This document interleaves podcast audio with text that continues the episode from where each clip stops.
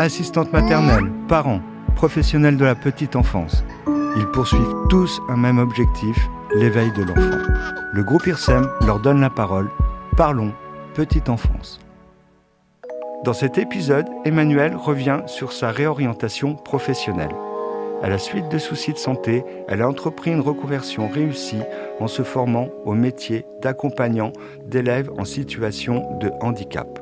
Car aider ceux qui en ont le plus besoin correspond le mieux à ses aspirations personnelles.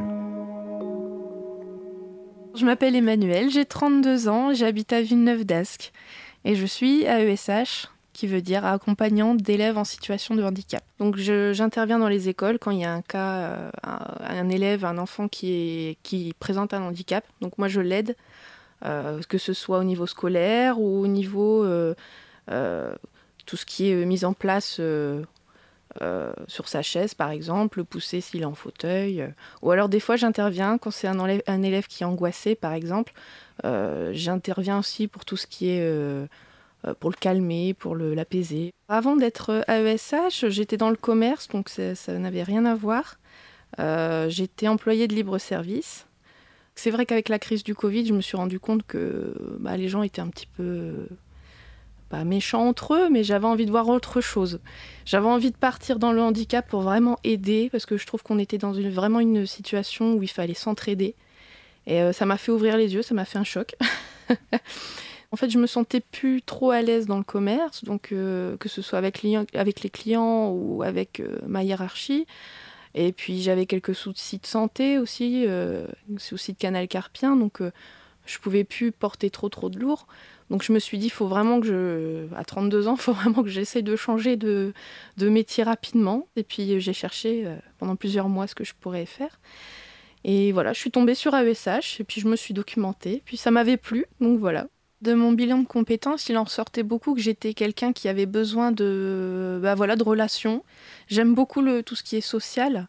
Donc euh, moi de base, je voulais partir avec euh, le, des personnes handicapées, parce que j'avais ce besoin d'aider les autres en fait. Mais comme j'ai des soucis de canal carpien, je me suis dit le handicap, si je fais ça avec des adultes, ça va être un peu compliqué s'il faut faire des soins, porter, tout ça. Donc je me suis dit bah pourquoi pas les enfants?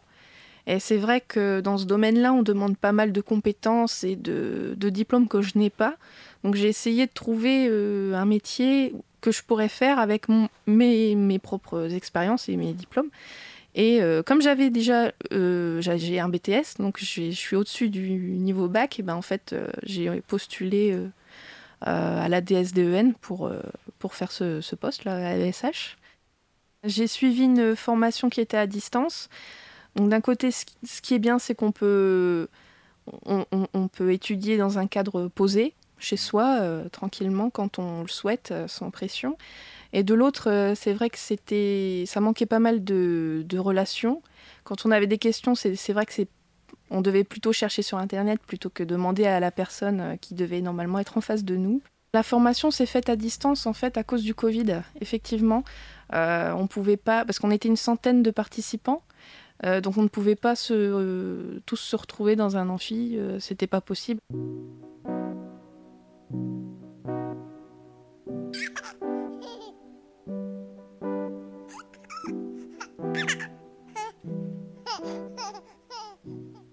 Au niveau de la formation, c'est une formation que l'éducation nationale nous envoie. On a en gros 60 heures de formation, donc c'est euh, divisé en plusieurs choses. Donc on a euh, une quarantaine d'heures de formation de son côté avec des documents qu'on nous envoie. On fait des petits exercices et puis à la fin de chaque module, on a un, bilan qu'on envoie. Euh, ensuite, on avait une quinzaine d'heures en visioconférence pour un peu pousser justement la formation qu'on a fait initialement. Donc, pendant ces visioconférences, on peut, parler justement à des conseillers pédagogiques euh, et puis avec d'autres AESH qui ont euh, une carrière, euh, voilà, qui, qui, sont dans le poste depuis longtemps. Et ensuite, on a une demi-journée aussi pour passer le brevet de secourisme, donc niveau 1. Dès qu'on est embauché, on est tout de suite AESH. Ensuite, on fait la formation et là, au bout de, oui, au bout des 60 heures, on peut prétendre à être, voilà, formé et opérationnel. Malheureusement, j'ai pas pris contact avec les personnes qui étaient en, visio parce que tout simplement pour la bonne raison que c'est des personnes qui débutent comme moi, donc ils n'ont entre guillemets pas encore assez d'expérience, mais euh, je discute pas mal avec les AESH ou dans l'école où j'interviens. Je leur pose pas mal de questions parce qu'elles ont une carrière vraiment. Euh, elles sont là depuis au moins 6-7 ans, donc elles ont vraiment du, bagage. Donc oui, je discute pas mal, je leur pose pas mal de questions. On est environ 6 ou 7 AESH dans toute l'école, sachant que c'est une grande école. Il y a une quinzaine de classes, donc euh, il y a pas mal d'enfants avec des dossiers. Donc oui, c'est pas de trop. Avec les autres AESH, on communique euh, bah, déjà bah, verbalement, on, se voit euh, tous les jours. Donc euh, c'est ça qui est bien, on échange pas mal. Puis après, c'est vrai que j'ai pas mal de, numéros de téléphone quand j'ai une question importante ou quand je reçois par exemple des papiers ou des mails que je ne sais pas trop, je leur, envoie tout de suite un message pour en parler. Mais on n'a pas vraiment de, de réseau AESH. Après, c'est vrai qu'il y a pas mal de pages Facebook, AESH, tout ça, mais euh, moi, je préfère vraiment connaître les personnes et discuter avec. Alors, c'est des personnes qui ont, qui ont déjà, qui, ont, qui sont plus âgées que moi, euh, mais qui ont, qui ont fait à un moment de leur carrière euh, une reconversion comme moi. Par exemple, je sais qu'il y a, il y a une ESH avec qui je m'entends très bien. Elle était dans l'informatique avant, donc rien à voir. Et oui, elle en a eu marre aussi, un peu comme moi. elle avait trop de pression, burn-out, euh, tout ça, et donc elle a décidé de se mettre au service euh, des enfants en situation de handicap.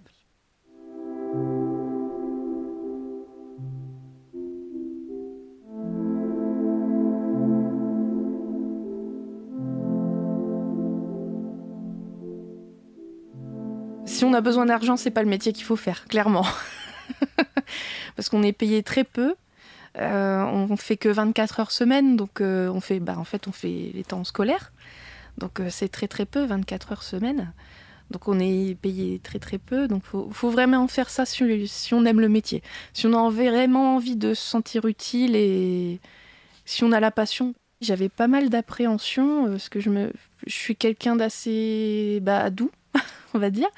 Et j'avais un peu peur, j'avais des craintes de tomber sur des enfants un petit peu violents que je ne saurais pas gérer, mais après, euh, euh, mes collègues m'ont rassuré en me disant que j'étais pas tout seul et puis qu'il y avait aussi le professeur et puis si vraiment ça n'allait pas, je pouvais en parler à la directrice.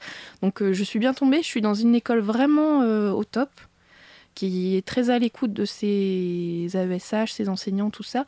Donc, donc, maintenant ça va, ça va mieux. Je n'ai plus trop trop de craintes après presque une année scolaire passée. Mais non, voilà, tout va bien. C'est un métier où il faut être très patient, euh, très à l'écoute des besoins des enfants et surtout très observateur. Avant que je commence euh, en tant qu'AESH, quand j'en parlais à mon entourage, quand je, quand, je, quand je leur ai dit et je leur ai annoncé que j'allais être AESH, donc accompagner des enfants en situation de handicap, tout de suite c'est vrai qu'on pense euh, aux gros handicaps lourds. Euh, c'est-à-dire euh, les, enfants qui vont être en fauteuil, qu'il va falloir euh, changer, ou, ou alors les, gros handicaps, trisomie, tout ça. Mais c'est vrai qu'il y a des handicaps que les gens ne pensent pas. C'est tout simplement, par exemple, la, la, la dyscalculie, enfin voilà, ou tout simplement des troubles de, du, du comportement, ou alors des troubles de l'attention. C'est vrai que ça, il y en a pas mal. En tant qu'AESH, il n'y a pas de il n'y a pas d'évolution possible, on sera toujours à ESH. Euh, après, c'est vrai qu'on peut, avec l'ancienneté, monter en grade. Donc, euh, niveau salaire, je sais qu'on va gagner un peu plus, et puis niveau stabilité de l'emploi aussi. Euh, mais dans la, en tant qu'AESH, il n'y a pas de. Voilà, je ne vais pas passer de grade. Avec ce métier-là, c'est qu'on sera vraiment envoyé dans les écoles de notre euh, secteur d'habitation. Donc moi, j'habite Villeneuve d'Ascq, donc je serai toujours envoyée dans les écoles de Villeneuve d'Ascq. J'ai plusieurs enfants en suivi. Euh, donc en fait, ce que j'ai fait en tout début d'année, c'est que j'ai fait un, emploi du temps, tout simplement, avec les enseignants. Euh, et je me suis répartie en fait dans les classes. Donc euh, je suis euh, un certain nombre d'heures euh, un élève, un certain nombre d'heures un autre élève. Donc voilà, je fais un roulement. Et en fonction de leurs besoins, en fait, c'est vrai que ma concentration, elle se porte vraiment sur vraiment un point spécifique de l'élève. Par exemple, j'ai un élève qui a un trouble de l'attention, donc je vais vraiment être attentive à ce qu'il prenne toujours ses affaires et puis qu'il n'attende pas, qu'il rêvasse pas. J'ai un autre élève où il faut plutôt l'encourager, le, le rassurer.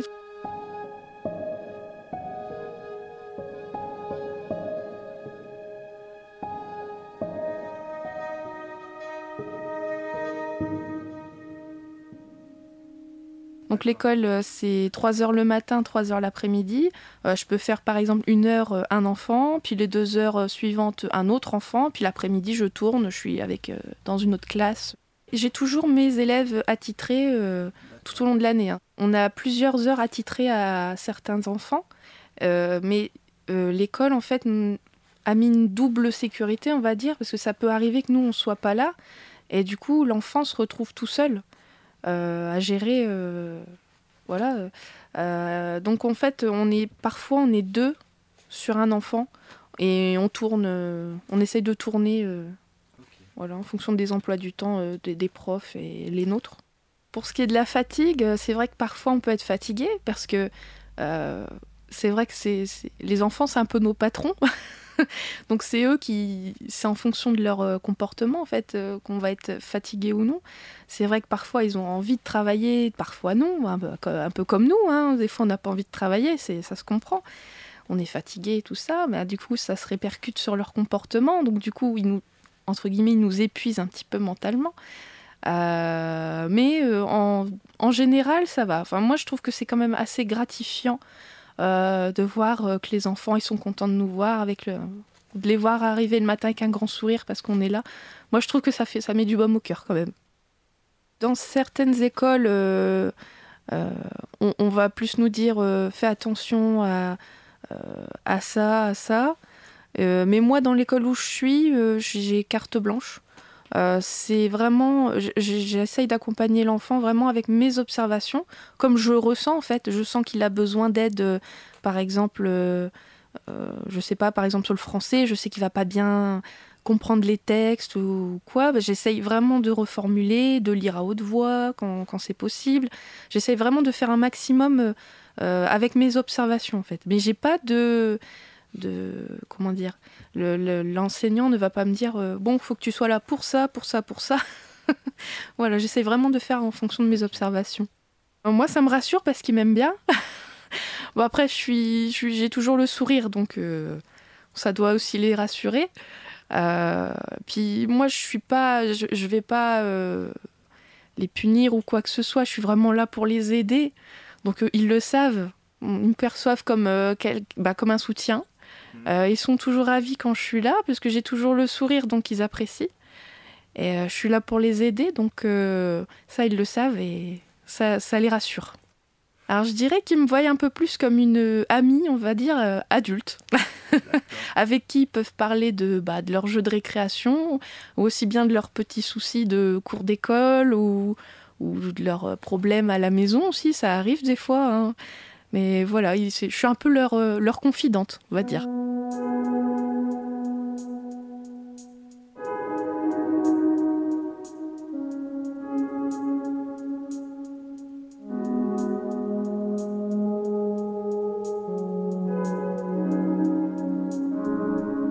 Alors cette année, j'ai pas de handicap lourd à gérer.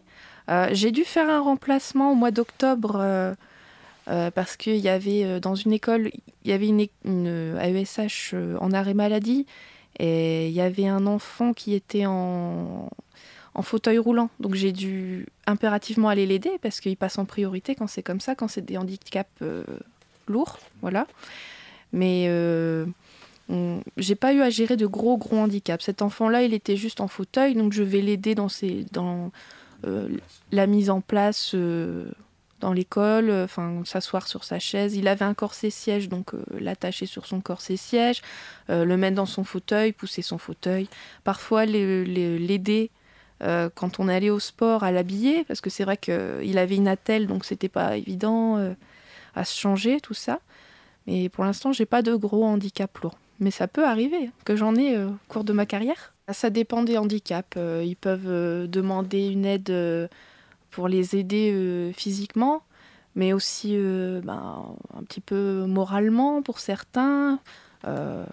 voilà, puis après des fois c'est par exemple, quand ils comprennent pas une consigne, moi je répète, j'essaye de reformuler avec des mots qu'ils comprennent mieux. J'essaye de les aiguiller vers les pistes, euh, voilà, pour qu'ils trouvent tout seuls. Mais c'est moi, c'est pas mon but de, leur donner tout cuit la réponse. Euh. Alors des fois, ça peut arriver que l'enfant il s'absente euh, du cours parce qu'il a des rendez-vous, par exemple chez chez l'ergothérapeute, chez la enfin voilà, qu'il ait des, par exemple euh, chez la pédopsychiatre, il a des rendez-vous euh, euh, pendant les temps de cours. Et quand c'est possible, ça se fait dans l'école. Donc moi, je peux être là et, assister à une séance. Mais quand ça se fait vraiment dans un centre, dans un lieu médicalisé, bah là, là, je reste dans l'école et je vais vers un autre enfant qui en a besoin. J'avais peur que les enfants avec une AVS soient un petit peu exclus mais non, pas du tout, parce qu'au final, euh, les autres enfants, ils sont contents aussi de me voir, parce que des fois, c'est vrai que quand ils n'ont pas compris une consigne, ils se retournent, j'ai pas compris. Donc je leur explique aussi, parce que c'est vrai que bah, l'enseignant, euh, il y a pas mal d'élèves à gérer, donc euh, ça leur fait aussi un petit poids en moins. donc voilà, non, je pense que aussi bien les enseignants que les, les autres enfants, ils sont quand même contents qu'on soit là. on prône l'inclusion, donc on, estime que tous les enfants ont le droit d'aller à l'école euh, dans les mêmes conditions, que ça se passe bien. Euh, après, si c'est vraiment des gros handicaps lourds euh, qui mettent la vie de l'enfant lui-même en danger et qui met en danger les autres, là, c'est préférable qu'il aille en centre. Mais en temps normal, tous les handicaps, enfin tous les enfants en situation de handicap sont les bienvenus à l'école.